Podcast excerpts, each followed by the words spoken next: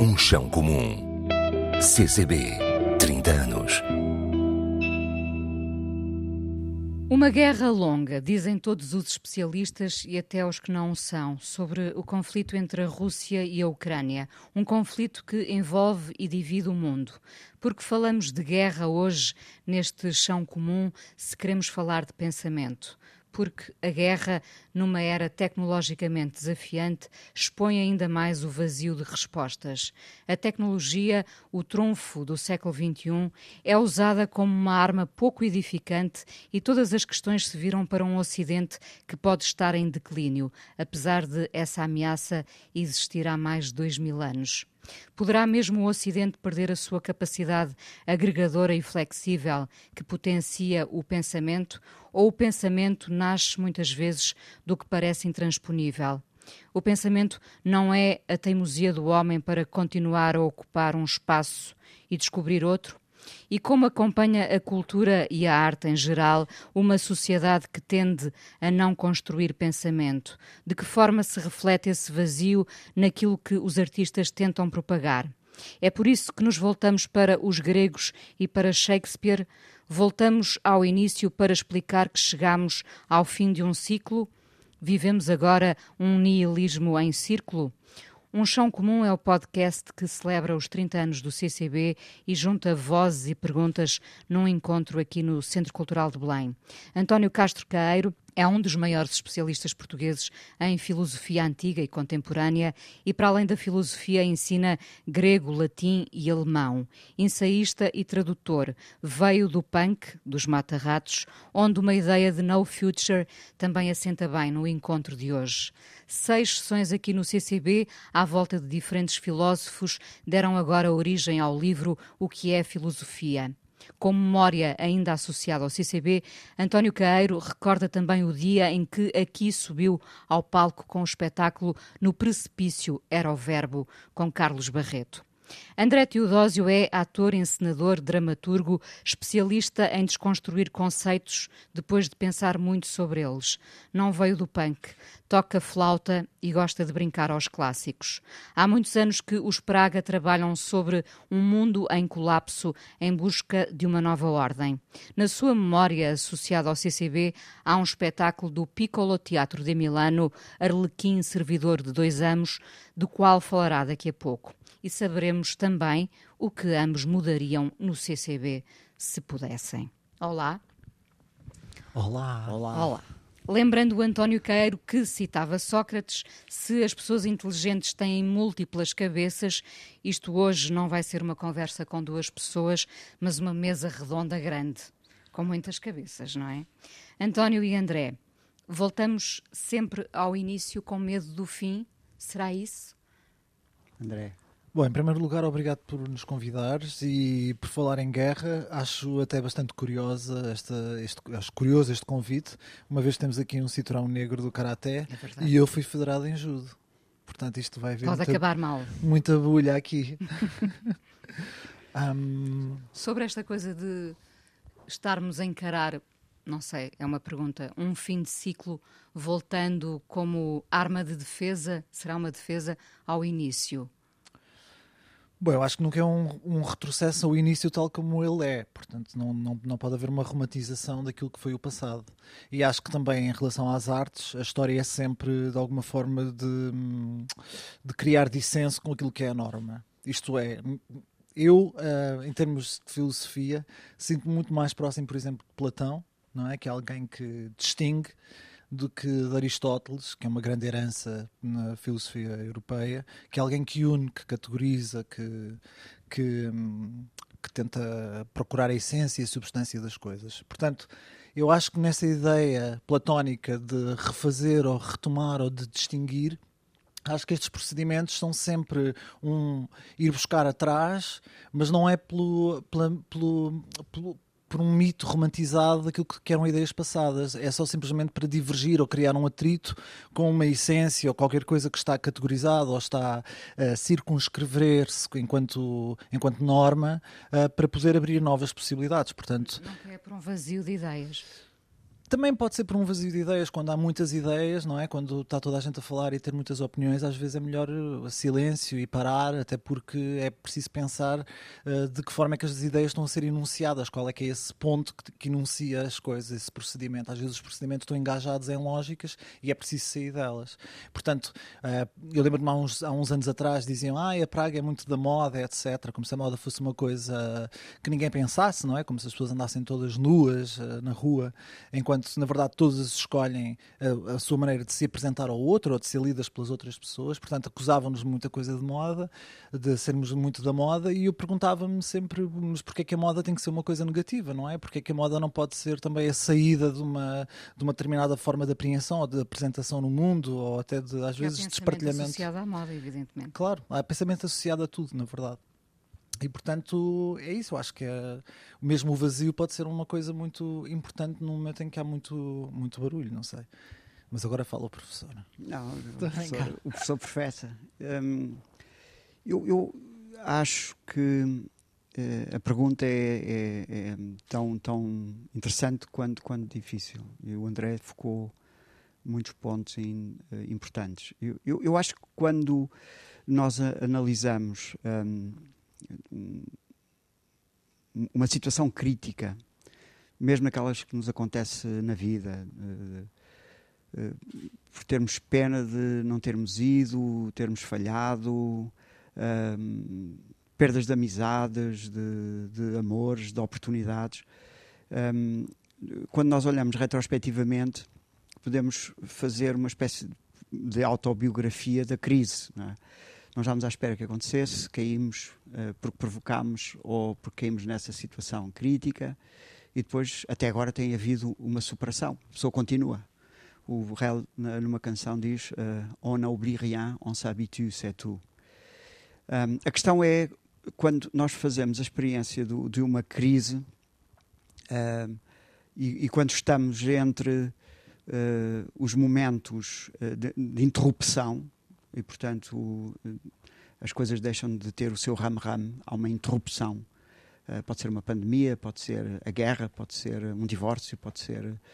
Um, é sempre uma cisão. É sempre uma cisão. E, e nós uh, podemos nos habituar e pôr-nos de pé, levantar-nos o mais rapidamente possível, e, e há cicatrizes e seguimos em frente, etc. Mas a pergunta que estás a fazer é uma pergunta global, e, e invocaste aí um termo um, que exprime uh, o último grande pensamento do Ocidente, que é o de Nietzsche, uh, em que o nihilismo é levado até às últimas consequências, em que se procura precisamente, quando ele diz Deus está morto, o que ele está a dizer é uh, o, o sentido tal como foi constituído é uma mera ideia, pode ser meramente regulador, não é constitutivo, e, portanto, nós temos que construir esse mesmo sentido. É muito difícil, não é? Construir o sentido justamente para superar uma situação de crise. Um, e Platão, Platão diz isso nos diálogos, uma vez que uh, também o André o invocou, ele diz continuamente palinexarques, ou seja, de novo a partir do princípio seja, os diálogos têm conversa, chegam a momentos uh, de, uh, aporéticos ou de dificuldade, e ele diz assim: Vou fazer a pergunta de novo, diz Sócrates, vou fazer outra, outra vez a, a, partir do princípio. Mas há um princípio, há um princípio radical. Que é, que é o de São Paulo, por exemplo, na Epístola aos Gálatas, onde, onde ele, ele, ele, ele tem uma cisão, faz uma cisão com o judaísmo, não é? No interior do judaísmo faz uma cisão do judaísmo. E uma cisão tão grande nós achamos que Jesus não era judeu. Um, e justamente o que ele diz é: eu, eu tenho um conteúdo uh, para vos anunciar que não vem de nenhum homem, uh, e, e, e, não sei como é que se constitui em mim, mas é, por exemplo, é como ele formula, é o saber do pendurado no madeiro. E isso é uma experiência revolucionária religiosa, que, que eu olho para trás e, e, depois dizemos religiões monoteístas. Parece que é um, dois, três da Molinex. Quando a crise é uma crise global de sentido, é eu estou no encaminhamento da morte, isso significa que eu não vou viver para sempre, já perdi a esperança de ser para sempre jovem, e o problema é justamente esse, não é? A, a, a guerra põe, é um mise en abîme, da possibilidade de eu ter sossego, eh, de convivermos eh, fraternalmente no planeta Terra, e, e isso justamente mostra o que há de nós, não é? Que é, hum, os gregos, é assim que começa a guerra do Peloponeso, de Tucídides. Uh, os atenienses foram para a guerra contra os espartanos por causa da pleonexia, por causa da ganância. Porque eu quero ter mais do que o outro. E no limite, porque nós, nós pensamos a partir do superlativo, eu quero ter tudo. E no limite, o que isso quer dizer? O outro não pode ter nada, não tem direito a nada. Essa ganância continua a ser um valor muito atual, não é? Hum. Atravessa os tempos É todos. o humano. uh, esse, esse nihilismo um, não acabou por. Um, por uh, reforçar imenso o poder da tecnologia, não nos atirou para a tecnologia? O, que acontece na, tradicionalmente é? na, na, na, razão teórica, uh, na razão prática, na razão tecnológica, o, o que aconteceu foi que a, a descoberta da, da, técnica, na verdade, é, é um conjunto de disciplinas que fazem uma ciência, não é? como a gramática, estudamos morfologia, sintaxe e pragmática, como na matemática, estudamos aritmética e geometria, uh, como nas nossas profissões, uh, não somos monolíticos, por muito interessados que sejamos, estejamos nas nossas profissões, é, temos de estudar uma data de coisas, aprender uma data de coisas. E os gregos perceberam que não conseguem, uh, ou seja, têm uma relação não anulável com um propósito, mas podem escolher os meios. E o sucesso do Ocidente uh, europeu e agora americano, por outros motivos, e se calhar provavelmente também em paragens asiáticas, é, é, é, o sucesso da tecnologia, ou seja, da conversão dos fins em meios. E quando eu posso escolher os meios na indústria, na, na, no comércio, na tecnologia de ponta, uh, aquilo que é o ser, ser mais ser não há, do que essa resolução tecnológica. E, e, o, e, o, problema até vem connosco, como é que eu posso domesticar a criatividade? Eu não consigo domesticar a criatividade. Os gregos sabiam que não conseguiam domesticar a, a paideia, a educação. É? E o ponto é justamente esse, mas há circunstâncias, é por isso que corre mal. Tentámos amplificá-la, não é? Tentamos, e, ou seja, as, as escolas um modernas. Dela. Estamos completamente reféns dela, porque a ideia de sucesso e de êxito uh, nas relações humanas é marcar pontos, é cumprir o dever, e obter a satisfação é uma tecnologia. E onde é que está a moral e a ética? É, é, está reduzida a uma tecnologia. O que é que os gregos sabiam que nós não aproveitamos? Esta, esta forma absolutamente particular do, do espanto, da curiosidade apaixonada. Da, para, um, para um grego, fazer filosofia é estar apaixonado por uma pessoa. E é justamente essa experiência que, que é, é destilada da forma absolutamente violenta que acontece quando nos apaixonamos por uma pessoa, por Deus, por uma atividade. E eles sabiam que era isso que importava. Isso é o começo. E sem isso não há nada. Eles sabiam isso exatamente. E, portanto, uma pessoa como Aquiles estava cheia de futuro porque ia ser cantado, eh, embora com a violência toda, ou uma pessoa como Helena, eh, que nós não sabemos qual é a cara dela, ia ser, ia ser objeto de paixão para todo sempre. E era isso que importava. E, portanto, a ideia de sucesso por ter êxito, por aparecer, é aquilo que eles mais desprezavam. Porque a honra para eles era aquele que é melhor do que eu, honra-me. Não é a quantidade que me honra. É? E isso, nós podemos aprender isso com eles, é? dar-nos um sossego brutal. Será que temos o espanto adormecido, André? Não sei, eles também sabiam escolher ilhas muito bem. Escolheram um bom sítio para viver, não é? Ah, se o espanto está adormecido, Acho que não, acho que é ligado ao espanto também há outra coisa que me interessa, pelo menos nessa cultura helénica, onde se parte todas as coisas horríveis que aconteceram, que é essa extração dessas tecnologias de outras culturas, não é? Portanto, aquilo é uma, é uma fábrica de, de pilhar ou apropriar-se de outras coisas sem, sem reconhecer outros povos e outras culturas ou outras ontologias, as suas formas de conhecimento, que é o carisma. Acho que é, que é qualquer coisa que atravessa uh, várias figuras e várias, uh, várias, uh, vários entendimentos de passar a palavra ou passar o conhecimento e que normalmente, pelo que nós temos hoje em dia, são só alguns nomes, não é? Obviamente que haveria muito mais, mas esta ideia de pai ideia de, de, de, de, figuras peripatéticas que atraem umas mais do que outras, claro, mas que atraem os seus alunos e que vão até às fronteiras da cidade, ela não advém só do conhecimento, mas também de algum tipo de carisma, de alguma forma de enfrentar esse esse, conhecimento e esse estar no mundo. E por isso hum, hum, acho que é uma palavra que para mim é muito é, é, muito interessante que é como se fosse uma peça da Marina Abramovic constante, que é o The Artist is Present, não é? Que toda a gente de alguma forma gozou, até porque os procedimentos às vezes são um bocadinho demasiado espetaculares e menos, uh, isto é, o processo é, men é mais dominado por esses meios que o António estava a dizer que já são muito capitalizáveis e menos, e, e menos rarefeitos, mas há qualquer coisa naquela obra que é a ideia do carisma, de, de, uma, de tu olhares para alguém que tem um capital simbólico e perante ti uh, caminha contigo. Naquele caso não caminhavam, estavam parados. Com magnetismo. Com o magnetismo, sim, também. Mas pronto, mas o magnetismo para mim é uma coisa que eu não consigo relacionar. O carisma tem ecos somáticos e ápticos, não é? Há uma vibração em ti que tu vais sentindo, vais... O magnetismo pode ser só a expressão desse, desse, desse, desse carisma e desse, desse... Não sei, estou aqui a divagar no meio destas palavras, uh, mas pronto, é isso. Quando, quando, quando, o Teatro Praga revisitou Shakespeare e os gregos também, não é? Uh, o que é que descobriu? Primeiro descobrimos que há muita forma de fazer Shakespeare, não é? Quando o Mega Ferreira nos convidou e a, Gabriela Cerqueira para, para fazermos uma versão de, para fazermos o Sonho uma Noite de Verão, ou pensarmos fazer peças de Shakespeare, nós dissemos que queríamos fazer como na lógica da restauração, porque isso nos permitia refazer os textos tal como na época da restauração foram feitos, com, com bailados, etc., com, com canções, e portanto havia sempre um compositor associado.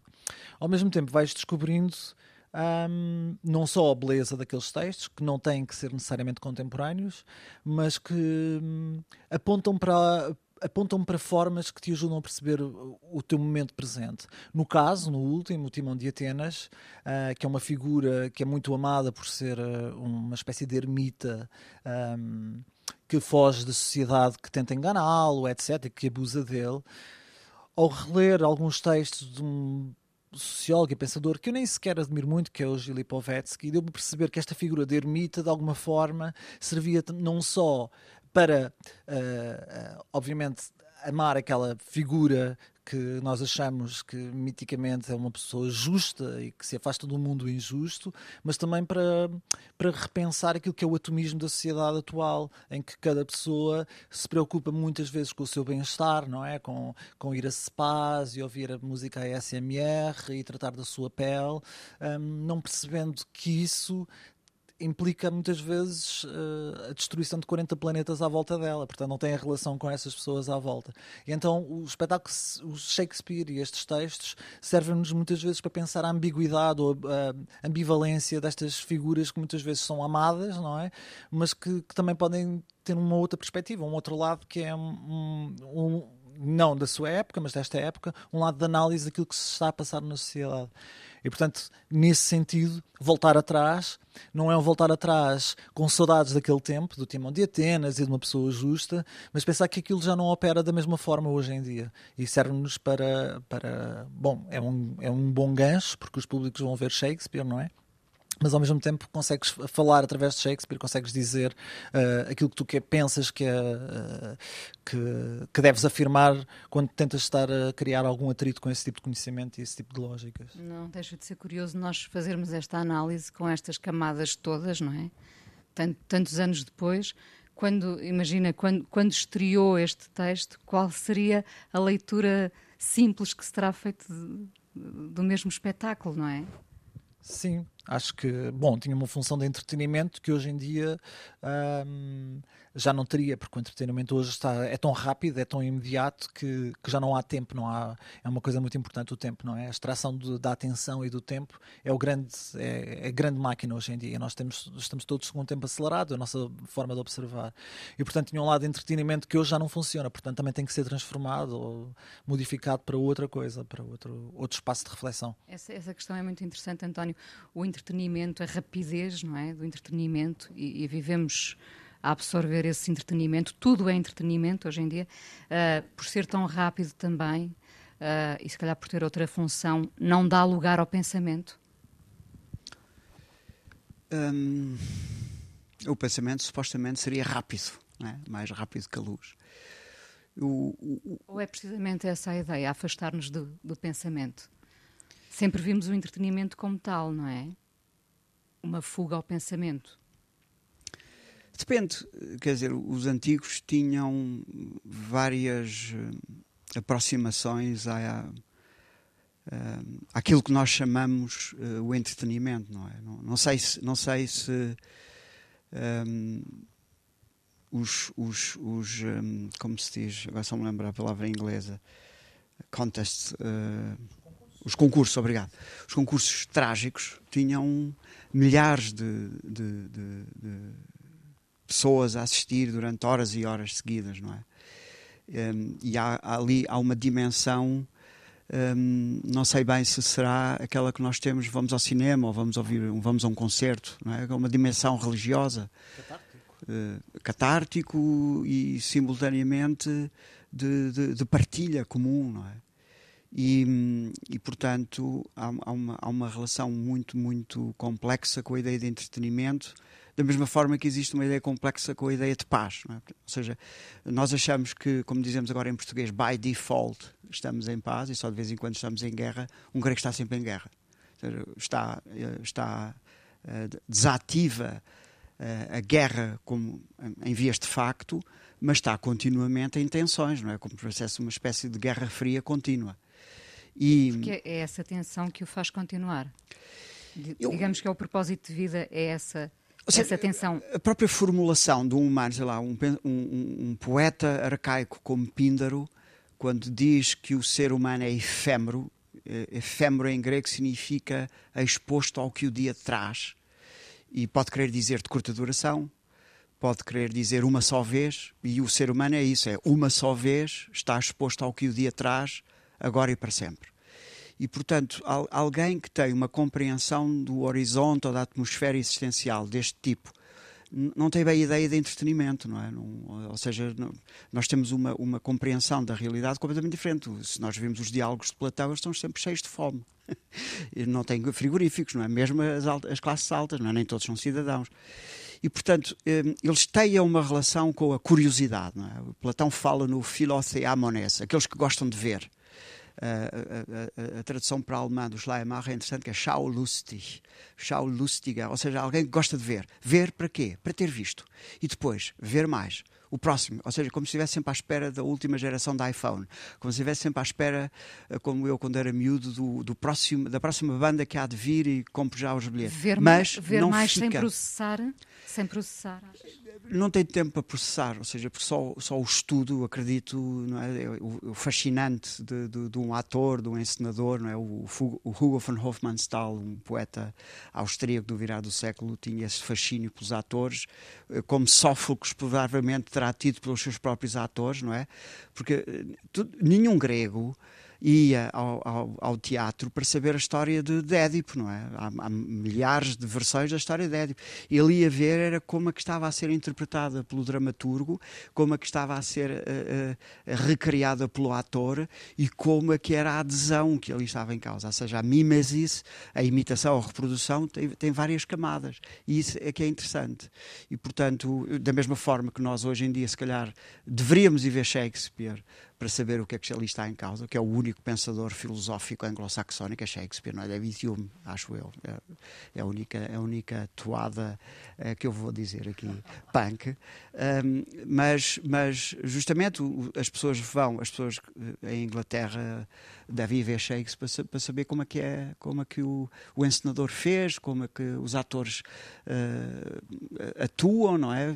Porque existe um, um hotel deste autor, deste ator, o Hamlet deste, e, e, e portanto não vão, não vão aprender uh, o que é Hamlet ou o que é o Romeu e Julieta. E isso é que eu acho que é interessante. Portanto, o entretenimento para eles era beber vinho com papoilas e passar-se, não é? Dizer, era, era, interromper completamente, ou então eh, nas, nas bacantes e na exposição, esses excessos dionisíacos, provavelmente como Nietzsche reconstitui, não têm bem aquela ideia de chegar ao fim do dia e ir ouvir música para descontrair. Não é? André, nenhum preconceito em relação ao entretenimento? Não de todo. Eu achei que, como, não sei, eu acho que foi uma vez que tive uma conversa com o Salve Zizek para uma revista para a revista Obscena. Eu acho que fomos rapidamente de Platão a Platoon. Foi o que eu lhe disse. Porque há aqui um. Não é o António estava a dizer, e é, e é, e é isso. Há, uh, tu tens. Uh, na Grécia Antiga tens uma forma de arte em que o processo e a estética uh, estão aliadas, não é? Portanto, tens uma ética que está presente nestas múltiplas versões de cada, de cada, cada escritor e de cada intérprete, que é o seu a sua, o processo de construção de uma forma artística, que depois tem o, o, seu objeto estético, que é o comunicativo, e isto foi-se dispersando assim um bocadinho pelo, pelo, pelo tempo pelo pouco tempo que vai de Platão a Platão, para uma análise que é muito comum hoje de uma obra de arte só enquanto fruição estética, não é? E a fruição estética não pode estar um, alheia aos processos de, de, construção dos próprios objetos. Um, e portanto é isso, eu acho que uh, eu não tenho nenhum, nenhum uh, uh, pudor em, em, ouvir, sobretudo música pop, etc, etc, etc.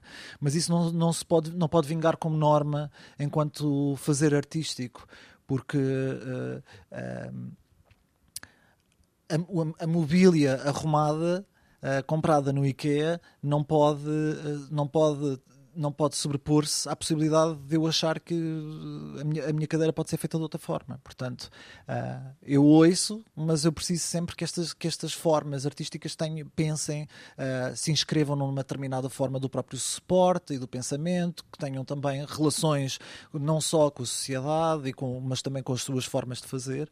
Um, porque a comunicação com o público, se eu estiver só preso com a ideia de que vou comunicar qualquer coisa, então estou sempre a competir com uma máquina infernal de sociedade de espetáculos, se assim se pode dizer para citar o Debord, em que eu, eu tenho que estar sempre a cumprir metas que não foi eu que, que tracei para mim, mas que a sociedade foi, foi criando enquanto nomenclatura de comunicativa e de, de, de, chegar ao outro. Isto, fazer espetáculos que são às vezes uma seca, ouvir músicas que às vezes são uma seca, permite dilatar o tempo, permite dilatar o espaço, permite perceber uh, segundo que forma sonora é que tu estás a, a operar, etc, etc, permite etc. pensar eh, que aquilo é uma seca, por exemplo. Permite pensar que é uma seca, sim, porque hoje em dia há essa eficácia de eu gostar. Há uma lógica de consenso nesta ideia de estética, não é? A estética, eu entendo a estética como a disposição dos materiais de uma forma diversa, mas são sempre os mesmos materiais.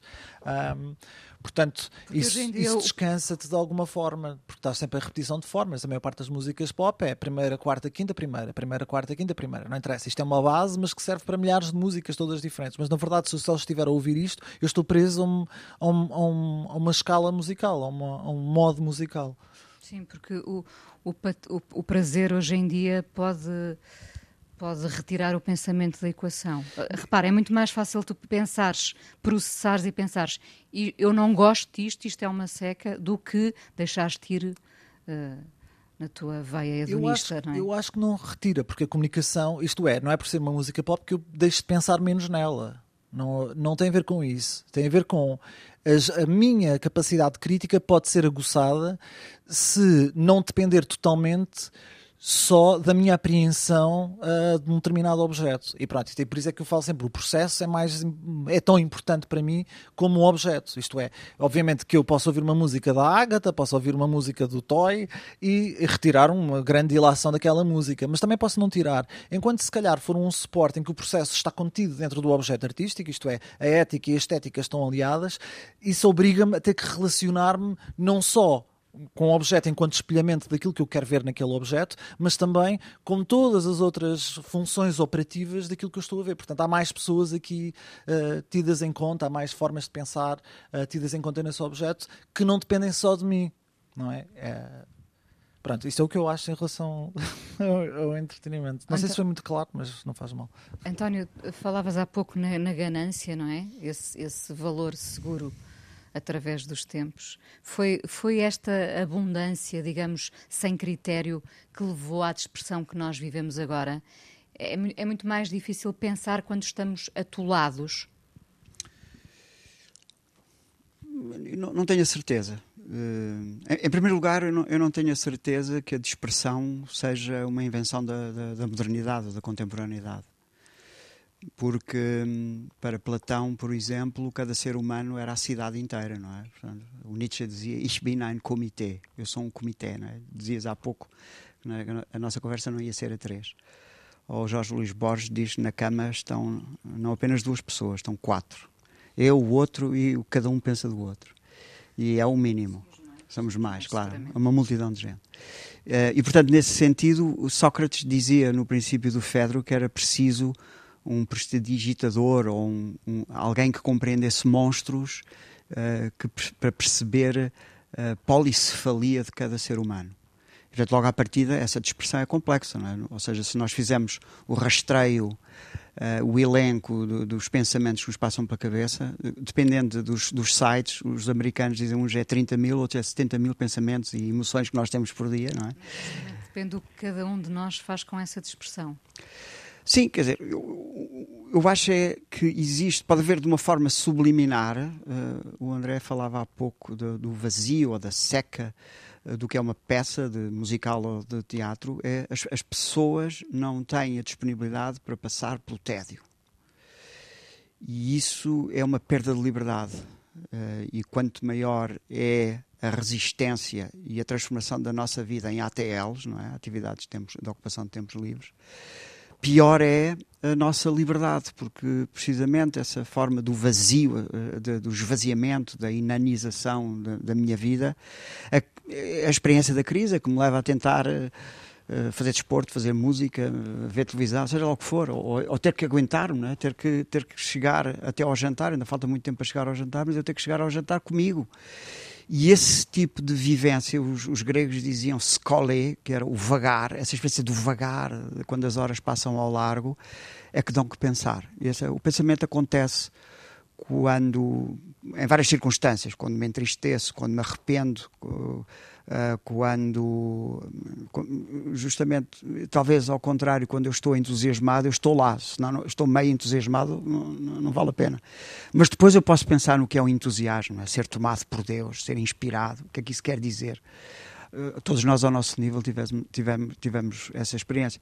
E portanto o pensamento vem, pelo menos o pensamento filosófico vem nessa experiência do, do vagar, nessa experiência do vazio em que uh, precisamente há a, a pergunta pelo sentido se faz. Não sou eu que faço a pergunta pelo sentido, é a própria vida faz uma pergunta. Então, como é que é contigo? Como é que fazes para, para preencher este sentido? O que fizeste com o que viveste?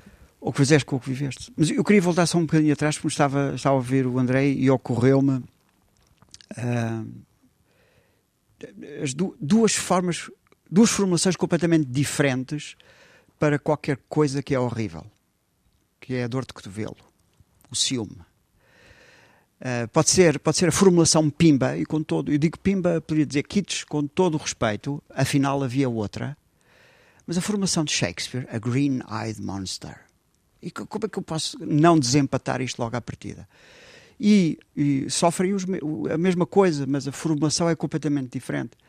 E, e, nesse sentido, o que eu acho é que muitas das fórmulas artísticas ou de entretenimento me deixam muito passivo. Claro que eu gosto de tudo. Há pouco ouvimos falar da, da, da Swift. Adoro a miúda. Uh, exato. Mas o ponto, o ponto aqui é. Um, mas há um, há um momento ativo. Não é? Eu não estou a convidar todas as pessoas para lerem grego, para estudarem grego, para lerem Sófocles, mas de facto muda tudo. O, o rei Édipo muda tudo lido em grego e demora muito tempo 15 anos para ler aquilo. Eu, por sou lento. E o ponto é justamente esse: é aquelas formulações são formulações, uh, sei lá, um, que, que, que, condensam um, verdades gnómicas, não é? Por exemplo, eles dizem aquilo que te, que te preocupa é simples, uh, mas aquilo que verdadeiramente te preocupa escapa-te, por exemplo. E, e, de facto são ensinamentos de vida, e cada frase do, do Édipo encerra em si uh, séculos ou uh, milénios de vivência. E essa, essa, essa dificuldade implica o quê? Que eu não posso ser meramente reativo. Eu, eu, tenho de estudar. Ou seja, obviamente eu não, eu não, posso ir para uma peça de teatro e estar tenso. O que é que ele quer dizer? Ou estar a ouvir música. Eu lembro do, do, do grande Só maestro. De arte vai estar, não é? Mas o grande maestro Pinho Vargas dizia-me que tinha, havia peças de, que era muito difícil ele ouvir porque estava numa tensão analítica e ele não conseguia desprender-se e estar a ouvir, e eu percebi isso. Seja, muitas vezes eu posso estar a ler um texto e estou uh, num princípio analítico que não me consigo abandonar ao texto, é extraordinariamente difícil. E portanto, essa, essa relação passiva, tanto na estética como na ética, como na religiosidade, é perigosíssimo e eu tenho de ter uma cunha para ativamente estar a perceber uh, o, que é que está, o que é que está ali em causa. Uh, só, só faço esta pergunta: alguém sabe o que, é que quer dizer a vida eterna? É o que é prometido. Requiescat in pace. Para todo sempre o sossego, para todo sempre. Nós não queremos muito pensar sobre isso. Pois, é justamente o problema. Passivamente parece que é uma oferta boa, mas depois. Ah! Um, falámos aqui da guerra, da tal, da tal guerra que parece não ter fim à vista, não é? E também não, não pensamos muito sobre ela. Um, e na verdade, tu há pouco falavas de, enfim, de alturas de crise em que somos levados a pensar. Uh, nós vivemos uh, a pandemia, os confinamentos, agora a guerra. Uh, será que há um, um, pensamento ruminante pouco fértil que nasce deste quadro todo político? Isto é a melhor, melhor altura para viver. Um pensador viver é a melhor altura para viver. Eu, eu, eu, eu explico. Um, há, uma circunstância, falou-se aqui em parte de sociedade. E nós, nós temos uma, várias dimensões, é? várias realidades. Uh, do ponto de vista de, classe, de gosto, de. Enfim, et, já para nem falar etnias, mas temos. Cada pessoa é de facto um mundo, não é? Um, e, e, e, o que acontece é? Numa, nesta situação, é? Depois é sempre os teóricos dizem isto é o que está a acontecer, as demagogias, um, é próximo do nazismo, enfim. Há, há uma, a tensão polémica, o Sloterdijk é que diz que o meu acesso ao mundo não é de um sujeito relativamente a um objeto, é polémica e erótica. Porque, de facto, as formas mais extremas de eu me relacionar com pessoas, coisas e animais no mundo é polémica, não é? De, de combate, ou erótica, tensão erótica, tem sex appeal. E o, o, o, que está a acontecer, eh, de facto, aqui à beira da Europa é, é incompreensível. Nós, eu deixei de ver eh, noticiário eh, na pandemia, deixei de ver noticiário um, agora sobre a, sobre a Ucrânia, só vejo uh, uh, uh, programas de futebol. Gosto de vê-los a, a apenas com os outros.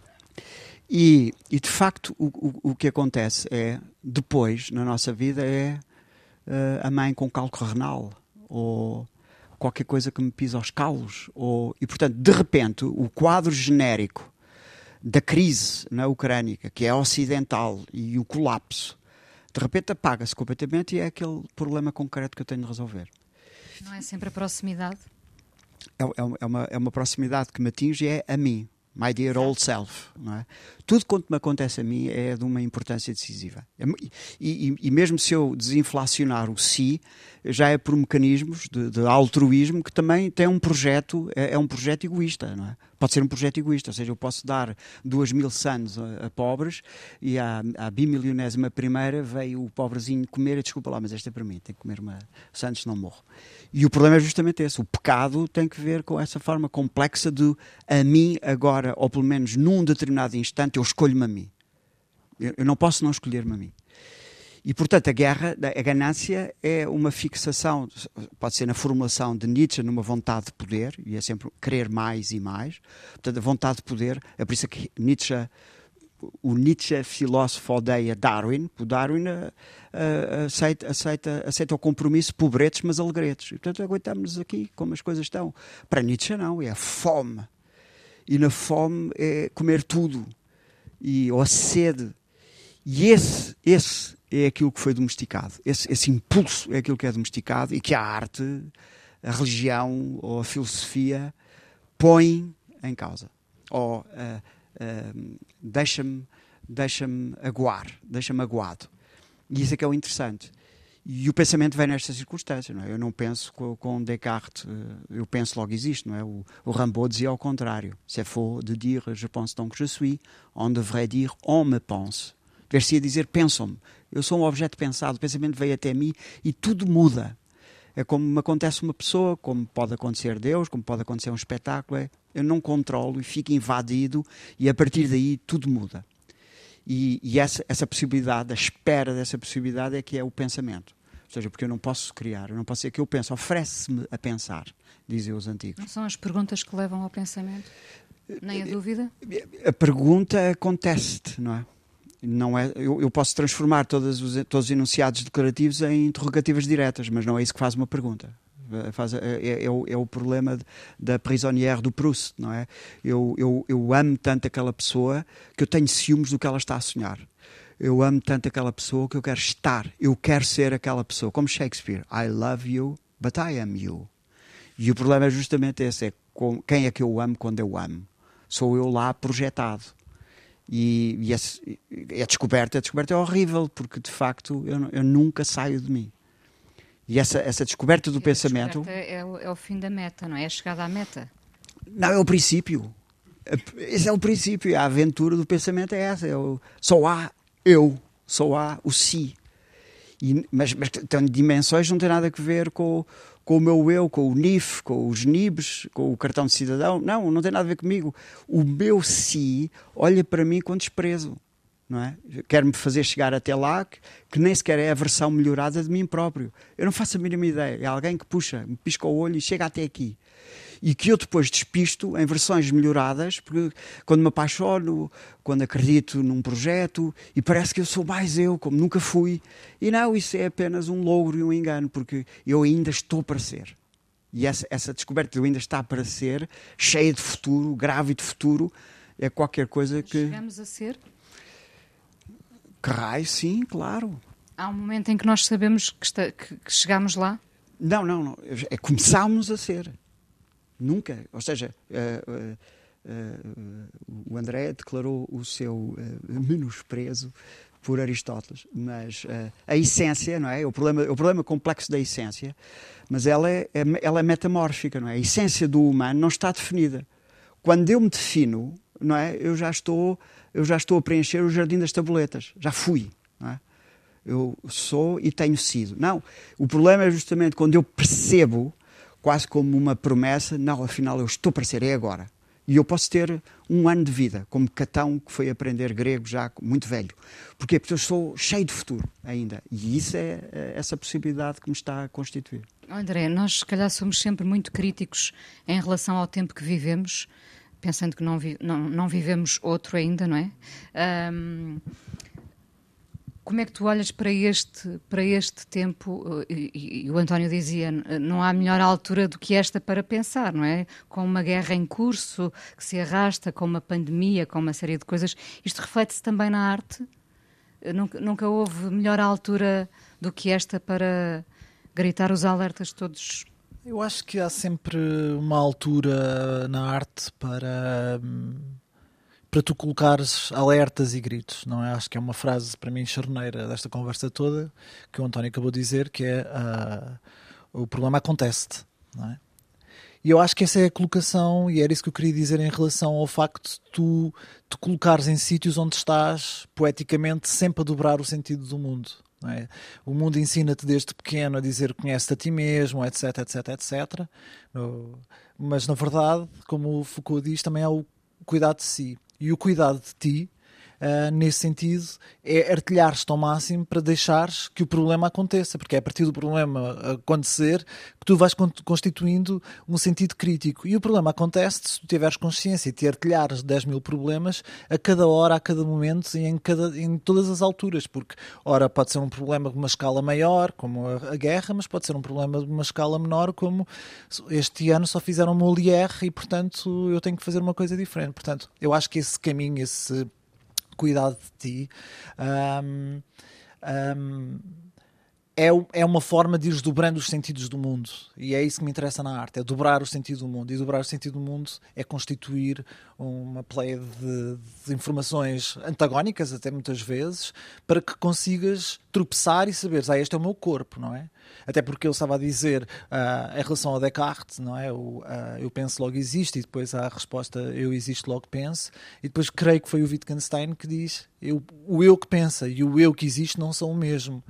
E acho que esta para mim é, é sempre esta. Eu sei que estou sempre a colocar-me num sítio de ubiquidade e de não, de não compromisso, Mas é isto, é isto que me faz dobrar o mundo. É tipo, eu por acaso estou com fome, mas ao mesmo tempo estou a pensar a ter fazer uma coisa, mas eu não tenho dinheiro para fazer, mas eu quero fazer a coisa. E é neste, neste tropeçar constante entre aquilo que eu quero fazer, entre aquilo que eu posso fazer, entre aquilo que me é permitido fazer, que fez com que fosse em ditadura, não fosse em ditadura, fosse num momento de, de muito dinheiro e de casas muito caras em Portugal, ou num momento em que, em que há guerra em todo o lado, a arte sempre pudesse existir como resposta ao mundo, mas também como resposta a este processo que nunca acaba, não é? Eu não sei se alguma vez eu chegarei àquele último ano em que diga, ah, eu fui isto, não é? Se essa, se essa intencionalidade irá acontecer. Mas creio que tento me colocar num sítio em que eu sei que já não fui aquilo que estava a ser. E ainda bem, porque quer dizer que não, não me abriguei em, determinados, em determinadas categorias que me fizessem ter que obedecer a, a, ou ter um compromisso com aquilo a que eu próprio me impus. E, portanto, se calhar eu não me quero, não quero impor um determinado estilo, uma determinada forma. Quero constantemente tropeçar, tropeçar, tropeçar. Fail and fail better. António, é portanto errado uh, pensar que vivemos esvaziados desse pensamento, esse pensamento com P grande, uh, sendo que cada um de nós é o pensamento. Eu, eu, eu acho que aquilo que nós chamamos pensamento um, ehm, foi continuamente reconstituído por todos os grandes, uh, todas as grandes filosofias. Ou seja, não, não, nenhuma grande filosofia parte do pressuposto uh, de saber o que é o pensamento, mas procura abrir a dimensão em que o pensamento é experimentado. E há a história contada por Plutarco uh, de alguém que ouviu uh, falar Platão, falar Sócrates, penso que era assim, na sua juventude, e um, essa, essa pessoa vai, vai ao encontro dele e, e ele pergunta-lhe o que é que é ter falado com Sócrates, estar à conversa com ele. E ele dizia que uh, nós tínhamos de ouvir as palavras de Sócrates e elas ficavam connosco até ao fim, ao fim da, da vida. E, e, o fim da vida era uma espécie de, de, verão e as palavras ouvidas eram estavam congeladas e esse verão descongelava as palavras e finalmente no fim da vida conseguia perceber-se a conversa que era tida com Sócrates.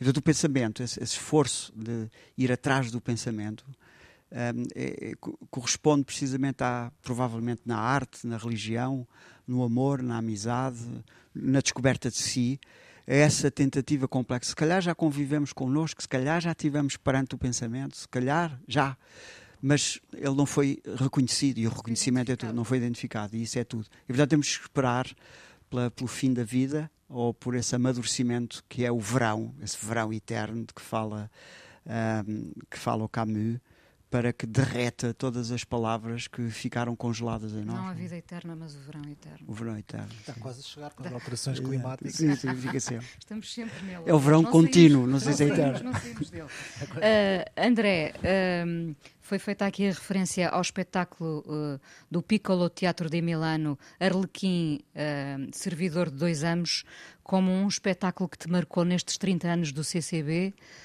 Porque te fez pensar ou foi só fruição? Porque me fez chorar.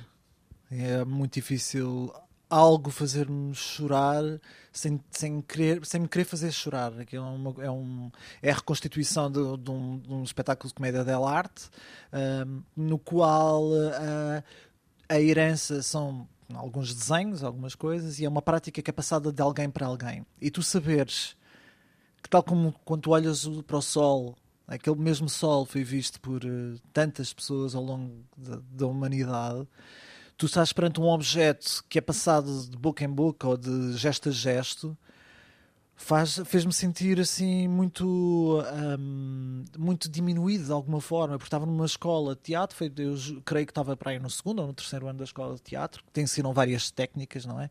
Tal como as técnicas são passadas mas são coisas sempre muito racionais. Vai para a direita, vai para a esquerda, levanta o braço porque sim ou porque não sei o quê. E quando tu vês, quando eu vi aquele espetáculo, não havia razão para aquilo existir, não havia um porque sim. É, era uma coisa contínua, que é passada e que sobreviveu.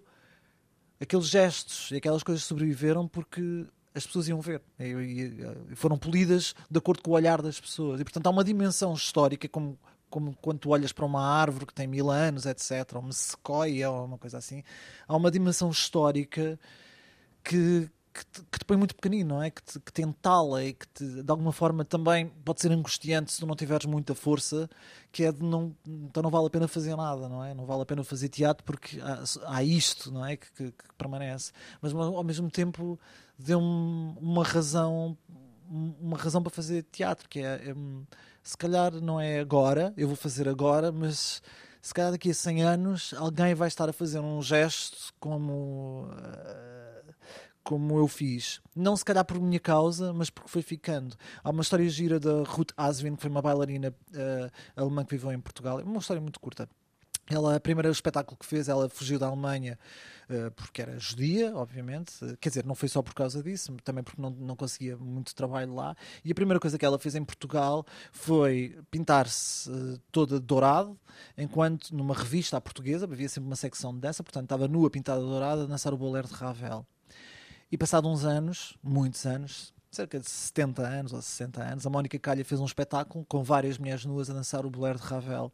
E para mim, aquilo, é, é, o impacto que teve aquele espetáculo foi o mesmo de ver o Piccolo Teatro Milano. Há qualquer coisa que fica, mesmo que tu não saibas, há qualquer coisa que permanece.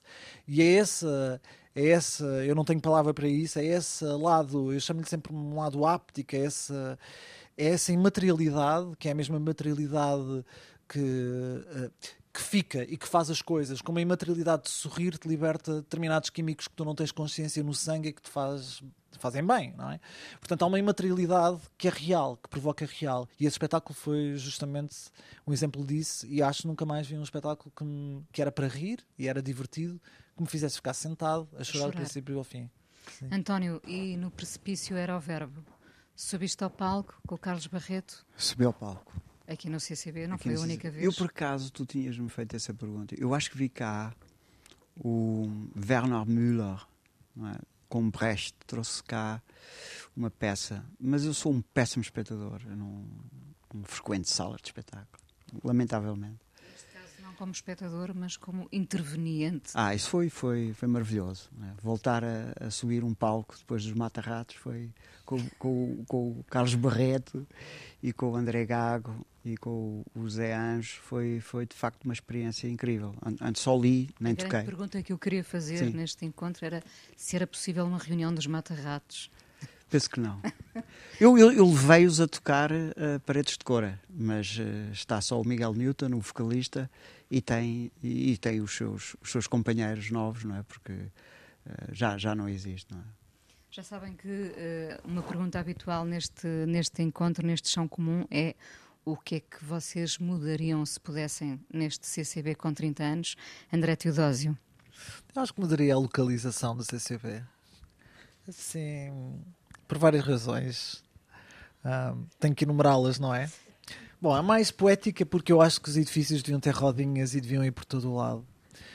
A segunda é porque este é um sítio histórico que já tem muita coisa e este edifício podia ter sido colocado talvez num sítio onde uh, fosse mais abandonado ou mais precarizado para também ajudar a desenvolver uh, aqueles sítios. Num ponto de vista muito pessoal, é muito difícil chegar aqui e isto fica aqui, tipo, entre dois conselhos. Então é assim um sítio às vezes parece que é de um conselho, parece do outro, tenta atrair, mas como fica longe de todas as pessoas dos dois conselhos, depois assim fica assim uma coisa assim, assim um, uma terra assim, assim um sítio difícil de acesso. Pronto, era, acho que era. Vai ser mais difícil de resolver essa questão, não é? Não sabemos assim da agora localização. Com, com, os drones assim que aguentem muito peso, dá para levantar, taca, taca, taca, taca e vai para outro sítio. António, alguma coisa que mudarias? Eu, eu como fui tratado aqui como se estivesse em casa, não mudo nada, eh, porque eu eh, vim aqui hum, ao, ao programa A Obra Aberta com o João Paulo Coutrinho, o malogrado João Paulo Coutrinho,